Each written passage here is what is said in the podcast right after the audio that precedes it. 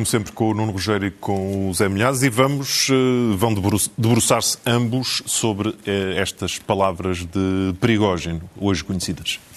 Este é talvez um dos momentos mais altos da guerra entre a Rússia e a Ucrânia e que pode ter consequências uh, muito imprevisíveis.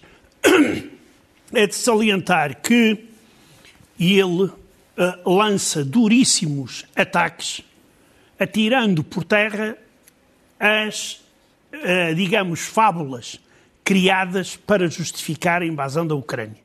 Depois disto, eu, por exemplo, não sei o que é que o Sergei Lavrov vai dizer sobre uh, uh, que a NATO e a, a, a, Ucrânia se estavam a preparar para invadir a Rússia. Nós já sabíamos que isso era cretinismo acabado.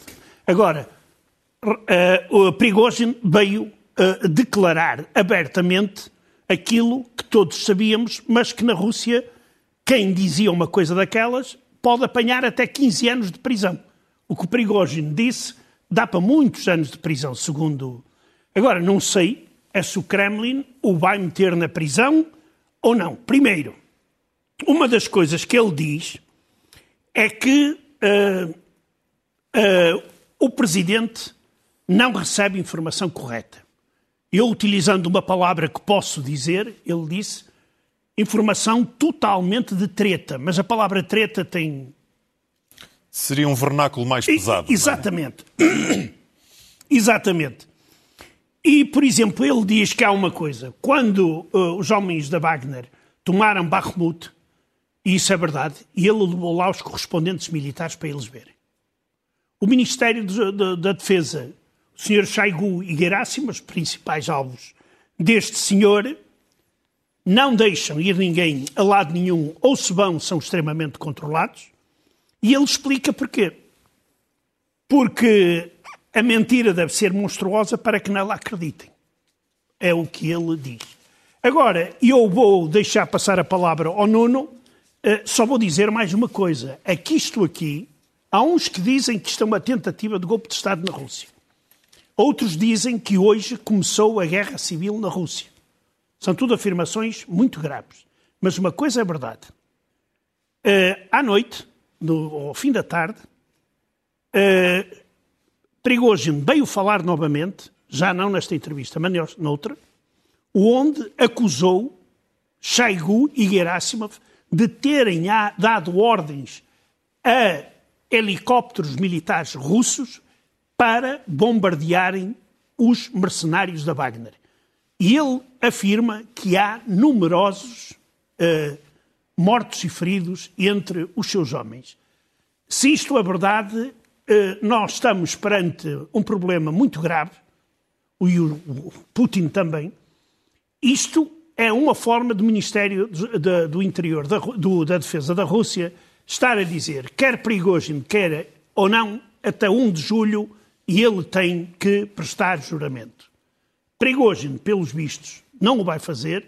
E há uma coisa aqui interessante: é que se Prigogine, até há uns meses atrás, não aparecia nos ratings da opinião pública, hoje já aparece. E aparece em lugares ainda não muito altos, já aparece no quinto lugar, isso, o que também pode fazer com que isto Uh, uh, também é uma das coisas, das consequências. Seja uma jogada política uh, dele. Política dele, mas não só. Ele quer juntar os chamados turbo-patriotas, ou seja, aqueles que acham que a Rússia, ou melhor, os dirigentes russos, não estão a fazer o suficiente para acabar com a Ucrânia. Ou seja, ele não é nenhum pacifista, isso já é evidente. Sabemos. Uh, mas, neste momento, ele pode dirigir essa, digamos, essa parte de, do eleitorado russo. E que diz Nuno Rogério sobre Prigogine? Olha, primeiro, isto não foi uma entrevista, foi uma entrevista. Porquê é que eu digo que não foi uma entrevista? É porque ele podia ainda argumentar-se que ele tinha sido provocado nas respostas, que o tinham encaminhado para onde... Não, isto é uma declaração dele de meia hora. Quer dizer, ele está a falar durante meia hora dizendo o que é que pensa sobre várias coisas. Entre outras coisas, um, diz que não havia realmente nenhuma ameaça da Ucrânia em fevereiro de 2022, portanto, a, a entrada na guerra cai pela base, não havia nenhuma razão para, para a guerra.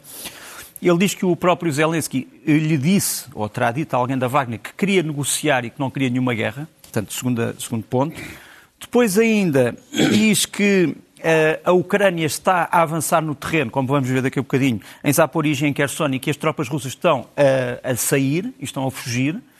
Diz ainda que a Ucrânia está a poupar meios, que não quer que morram soldados seus e que a Rússia não tem essa preocupação. Depois, um, Zé Milhares falou já sobre isso, ele acusa a Gerasimov e Shoigu, aliás, entregou hoje um processo-crime, uh, ou um pedido para um processo-crime em tribunal, por genocídio. Portanto, ele acusa o alto comando russo de genocídio de russos. Mas sobre algumas das coisas que ele foi, que ele foi dizendo, e para, para, para não pensarem que estamos a, a andar às voltas sobre o assunto, vamos mostrar, penso que é um minuto e pouco, legendado de algumas declarações que me parecem importantes. Сейчас уже Министерство обороны пытается обмануть общественность, пытается обмануть президента и рассказать историю о том, что со стороны Украины была безумная агрессия, и они собирались вместе со всем блоком НАТО на нас напасть. Поэтому спецоперация, так называемая 24 февраля, она была начата совершенно по другим обманы. Две реальности. На земле сейчас – на сегодняшний день российская армия отступает на запорожском, херсонском направлениях. ВСУ продавливают российскую армию. Мы умываемся кровью. Резервы никто не дает. Управления никакого нет. По-прежнему истерики, в которых начальник генштаба после стакана водки визжит, как баба базарная, как свинья, в телефон, требуя вернуть позиции. И все, что может сделать командующий, он может сказать, все возвращено, и нарисовать на карте красную полосочку на несколько километров севернее, чем она сегодня реально есть. Rodrigo, desculpa, eh, antes de passar os Zé só esqueci uma coisa. Uma das coisas que ele desmonta é a mentira de que terá sido perdido muito material ucraniano Exato. destruído pelos russos. Ele diz, mas quem é que andou a inventar a história de nós termos apanhado ou destruído 60 carros de combate Leopard? Isso é uma total mentira. Uh, diz ele, destruímos dois Leopard e alguns Bradley. Uh, e, portanto, ele acusa várias pessoas que, aliás, também em Portugal acho o, que... O próprio Putin também fala Sim. em centenas de tanques e de eu, eu acho que esta, esta entre, é preciso ter cada vez mais atenção a este homem, porque efetivamente ele pode ter um papel importante neste jogo, neste xadrez. Temos de avançar, Zé, para, há muito ainda para falar, nomeadamente da, do, do, eterno namoro que se está a sentir entre a NATO e a Ucrânia, se isto tem pés para andar, pelo menos a a breve trecho. Oh, oh, oh, Rodrigo, eu vou uh, uh, uh, repetir uma ideia que já venho repetindo há muito, desde o início do conflito. É uma estupidez, e eu utilizo a palavra estupidez, perder tempo a discutir quando e como a Ucrânia vai entrar na NATO e na União Europeia. Neste momento, desde o início da guerra, que era preciso centrar as atenções no setor militar, ajudar a Ucrânia a ganhar a guerra. Tudo o resto vem depois. Finalmente, parece que começam a abrir os olhos.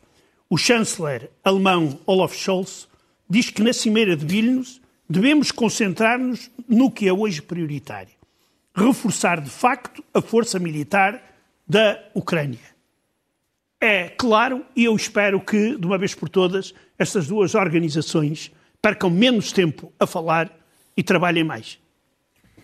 Nuno, e no terreno, como estamos de, da situação dos combates e, nomeadamente, da contra-ofensiva ucraniana. Em que ponto é que está? Eh, primeiro ponto. Os ucranianos tinham dado a entender que a primeira fase da contra-ofensiva ia demorar um mês, que era a tal eh, fase do reconhecimento armado em profundidade e da destruição de paióis e de, outros, de outras reservas russas na, na retaguarda. E estamos a aproximar-nos praticamente desse mês, eh, mais uns dias, penso eu.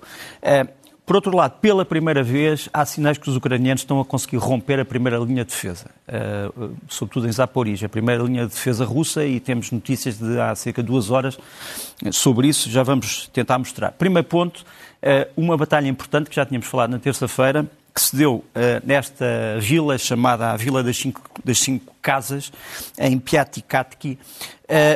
porque eu na, na semana na terça-feira, por uma questão de confusão de fotografias, acabei por, por dizer uma coisa que não era verdade. Disse que esta vila tinha 20 mil habitantes, não, tem 2 mil e são sobretudo militares. Esta vila é, é importante porquê? Porque abre caminho, digamos assim, em, a, a, várias áreas de ofensiva ucraniana na direção do rio de Dnipro e na direção de Kherson. Portanto, apesar de ser em Zaporizhia, pode abrir caminho para um ataque a Kherson. Esta vila foi, eh, era defendida por vários regimentos russos, era uma espécie de uma vila militar, e uh, temos aqui uma imagem importante que é a entrada da, uh, da Brigada 128 de Assalto Montanha da Ucrânia, chamada Brigada Transcarpácia, que, uh, e do 2 Batalhão Independente de Assalto, que calcam, tens, tens ali no chão, uma bandeira, que é a bandeira de uma unidade russa da Ossétia do Norte, o chamado Regimento de Infantaria Motorizada 249, ou Unidade 01860, que era, era, o segundo comandante era aquele homem que nos aparece aqui ao lado, eh, chamava-se Tekov eh, Ivanyo, era um dos, eh, uma das lendas do exército russo, morreu eh, na defesa desta vila, juntamente com 300 dos seus militares. Mas a tomada desta vila é muito importante, como vamos ver eh, neste mapa a seguir, onde eh, precisamente vai ser salientada a a espécie de, de qualidade. Ah, aqui, aqui, está, eh, aqui estão alguns dos objetivos que os ucranianos conseguiram destruir eh, dentro dessa vila, portanto, casernas, eh, casernas russas que foram perfeitamente obliteradas. E depois o tal mapa de que eu, que eu me estava a referir, em que se mostra porque é que esta vila é importante. Temos aqui três grandes zonas operacionais uh, dos ucranianos. Uh, temos uma zona 1, que é no fundo a zona de Zaporizhia, a zona 2, a zona de um, ehm, Kivirir, e embaixo 3, a zona de Kherson. Ora bem, se vimos bem onde está ali aquela estrela, onde está aquela vila, vemos que precisamente aquela linha verde, que é a linha ofensiva ucraniana, se encontra próximo dessa estrela. E mal essa estrela caia e caiu, abre-se o caminho para o controle do Dnipro. E esta é a batalha que nós neste momento estamos a ver. Batalha pelo controle do rio Dnipro. Depois, a seguir, o que é que acontecerá se os uh, russos perderem esta linha de defesa. Têm já uma segunda linha de defesa preparada, vamos mostrar aqui. É a linha de defesa em torno de Kherson, é uma linha castanha que nos vai aparecer aqui. E esta linha castanha tem uma coisa interessante, é que tem ali vários pontos a azul, que são os sítios por onde os ucranianos pensam que podem passar. E, portanto, serão os próximos alvos, digamos, da contraofensiva ucraniana. Ali em cima, infelizmente, está, está uma, um centro de todas as preocupações do mundo, que é aquele polígono onde é a central nuclear de Ernerodar, e, e todos esperamos que o pior não aconteça naquela central, mas, como tu sabes, eh, tem havido eh, muitos alarmes sobre o assunto. Terceiro mapa, e, e para me calar quanto à questão da ofensiva, no norte, tem-se falado pouco sobre isto. Estamos já a falar em Luansk. Aquela linha vermelha é a linha da fronteira internacional entre a Rússia e a, e a Ucrânia, portanto, a tal linha que foi violada.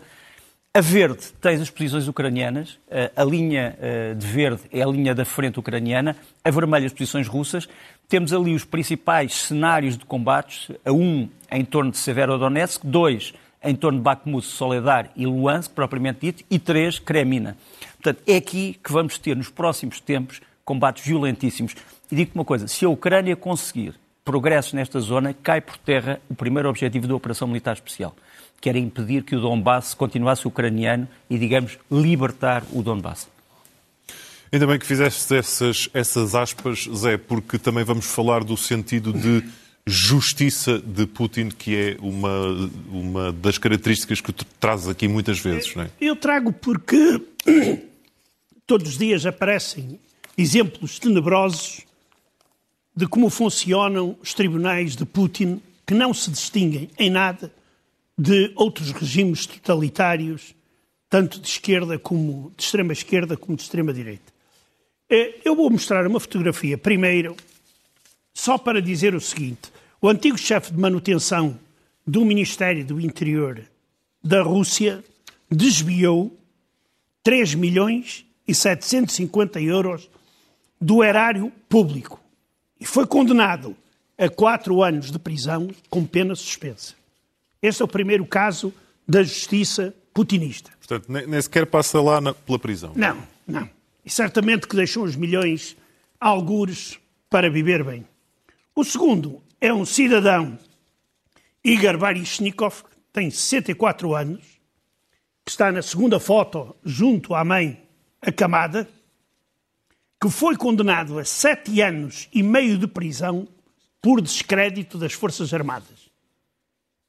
Prisão efetiva. E qual foi o descrédito? Ele ousou escrever sobre o bombardeamento da maternidade em Mariupol pelas tropas russas, o assassinato de civis em Bucha e sobre o ataque ao cruzeiro russo Moscou.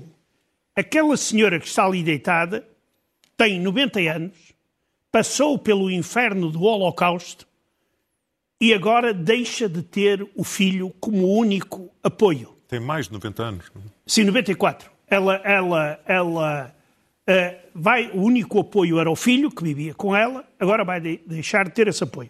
Além disso, isto também é terrível, é que eh, foi diagnosticado um cancro ao próprio Baryshnikov. Mas isso para os juízes não interessou nada. O que interessa é a famosa palavra de ordem que eu volto a repetir: somos todos iguais perante a lei, mas há alguns que são mais iguais do que os outros. Com esta citação quase de George Orwell no Triunfo dos, É dos. Porcos.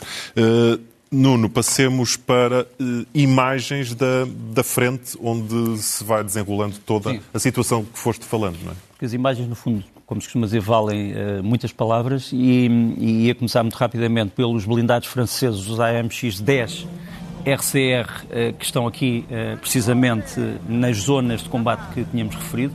Os ucranianos estão a elogiar muito a peça de artilharia destes, destes carros de combate, dizendo que é muito precisa e, portanto, estão a, a produzir um bom trabalho para, do ponto de vista dos ucranianos.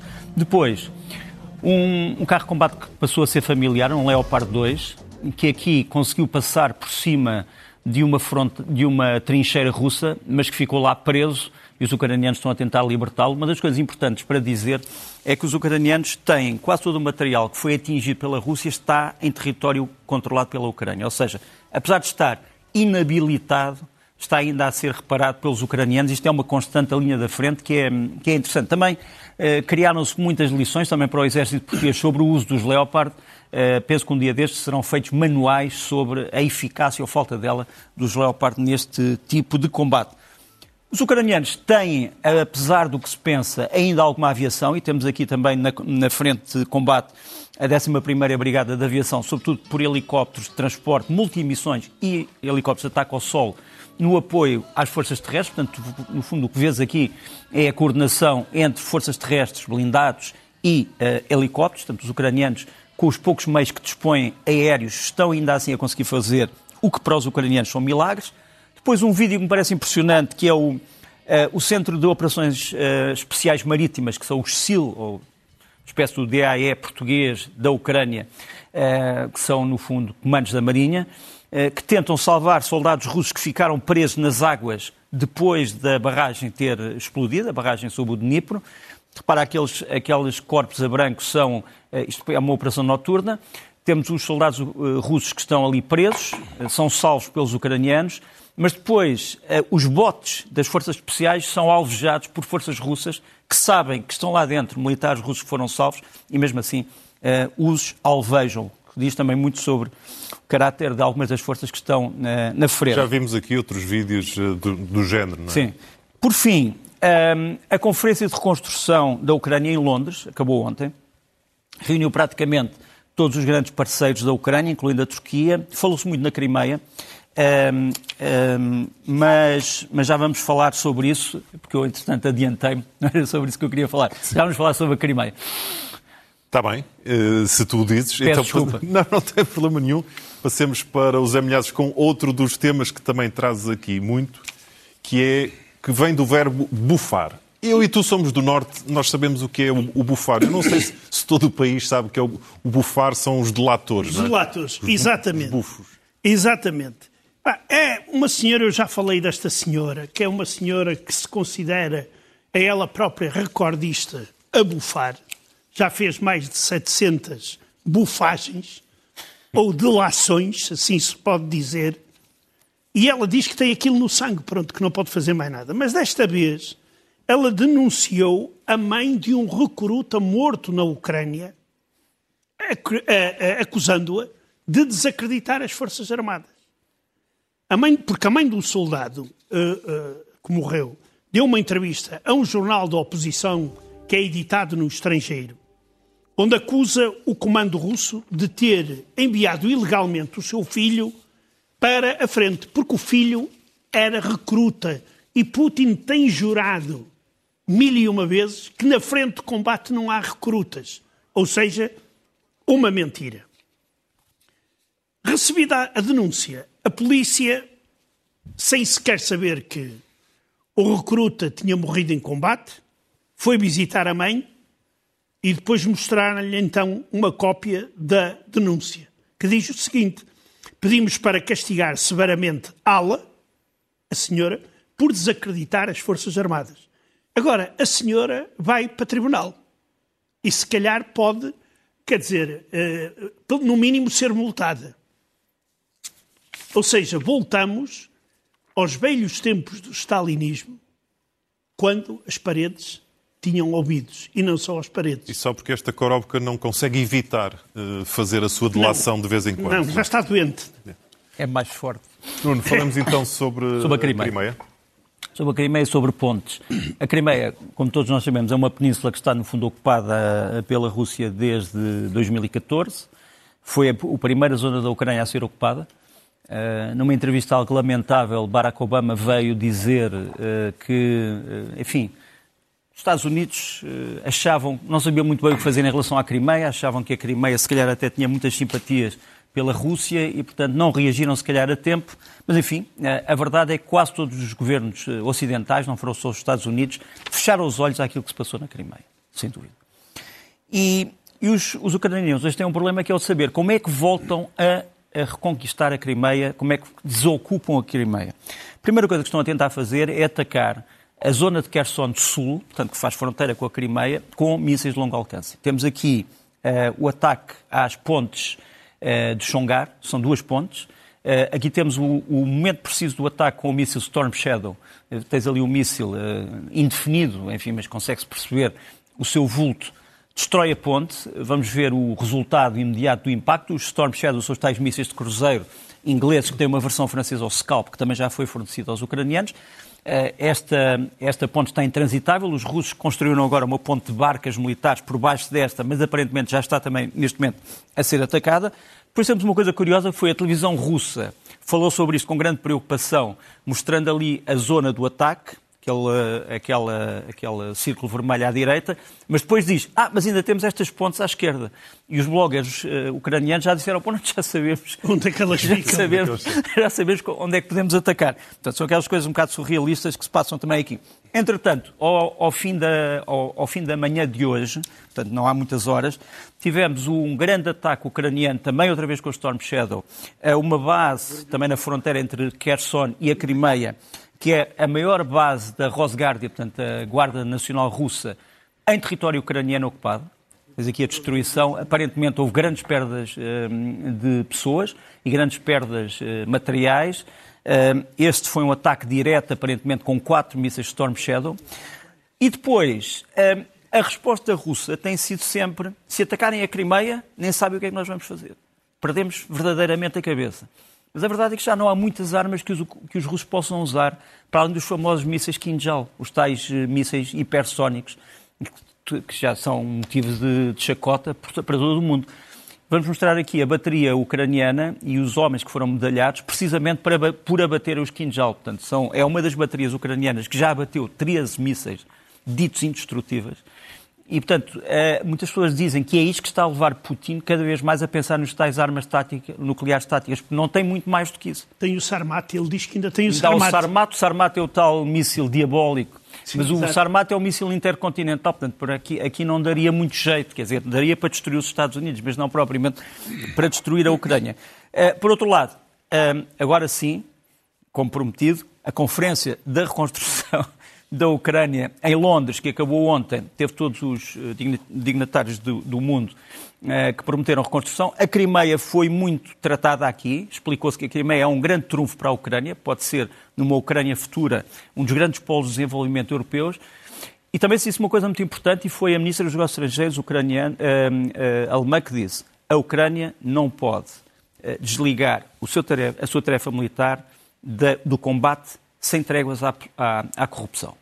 Quer dizer, a, a Ucrânia continua a ter muitos focos de corrupção e tem que os destruir porque é uma tarefa tão importante eu não digo mais importante, mas tão importante como a atividade tem sido, militar. Tem sido um discurso, até de, de, antes da guerra já era um discurso dentro da União Europeia. Zé, eu estou aqui a fazer contas ao relógio, acho que ainda tens tempo para uma lavagem ao cérebro. Uh, não, era só para tentar uh, explicar porque é que muitos russos uh, continuam a pensar sobre a guerra aquilo que pensam. E a culpa é, sem dúvida, pelo menos o que dizem os especialistas, uh, do tempo que passam as pessoas junto dos ecrãs televisivos. O estudo de uma empresa russa mostra que os habitantes de todas as regiões, que são 85, da Federação da Rússia, passam mais de 6 horas por dia a ver televisão. E o canal mais visto é o Rossiya 1, que é o principal meio de propaganda do regime russo. E é por isso que muitos dos russos continuam a pensar uh, aquilo que hoje Prigozhin veio desmentir. Prigozhin não vai aparecer na televisão a dizer isto, na televisão russa. As agências russas de informação também, eu não vi o discurso, ou melhor, aquela declaração de Prigozhin. E, uh, quer dizer, isto é uma coisa brutal se se retirar as horas de sono e, e, de descanso e de trabalho, quer dizer, seis horas por dia em frente a um ecrã. Uh, isto principalmente entre a população mais envelhecida e mais adulta, porque os jovens navegam na internet, só que há cada vez mais baixios e, e e Penedos na internet russa. Nós já sabemos que o YouTube e o Facebook não chegam à, à, à Rússia e que a Rússia faz uma censura cada vez mais forte da internet, exatamente devido uh, ao facto de a juventude ser o principal, uh, uh, digamos, consumidor dessa linha que ainda é uma linha onde pode haver alguma liberdade de expressão. Vamos deixar de lado a internet e fechar com uma coisa que me agrada muito mais, que são livros. São livros e é o regresso à normalidade no meio da guerra. Uh, há, há, poucos meses, infelizmente, eu não vou dizer o nome da pessoa, mas uma escritora americana disse: Ah, os ucranianos não sabem ler, os ucranianos não têm livros, os ucranianos odeiam livros. Bom, uh, aqui está o começo de algo que contradiz essa escritora americana, cujo nome não refiro, que é a abertura da Feira do Livro em Kiev, com Zelensky a consultar as bancas. Uh, houve quem me dissesse a fazer que... de Marcelo Rebelo de Sousa, claro. houve quem me dissesse que o livro Guerra e Paz não é o livro mais vendido nesta feira, uh, mas que tem havido um grande movimento. Como é que um país em guerra consegue organizar uma feira do livro? É uma coisa perfeitamente espantosa. A seguir, uma atividade que penso eu que não pode parar, a agricultura, e os agricultores eh, ucranianos, já fartos de esperar pelas tropas de desminagem, começaram a usar isto são uh, tratores agrícolas que são simultaneamente veículos de desminagem e de cultivo e são telecomandados. Portanto, vais ver, tens aqui este veículo, não tem ninguém lá dentro, e vais ver à distância o agricultor a comandar o seu veículo. Uh, e este veículo, como eu disse, serve para a paz e serve para a guerra. E é uma bela imagem de agricultura. É uma bela imagem de resistência para fecharmos por hoje. Voltamos a ver-nos na próxima semana. Bom fim de semana a ambos. Até à próxima.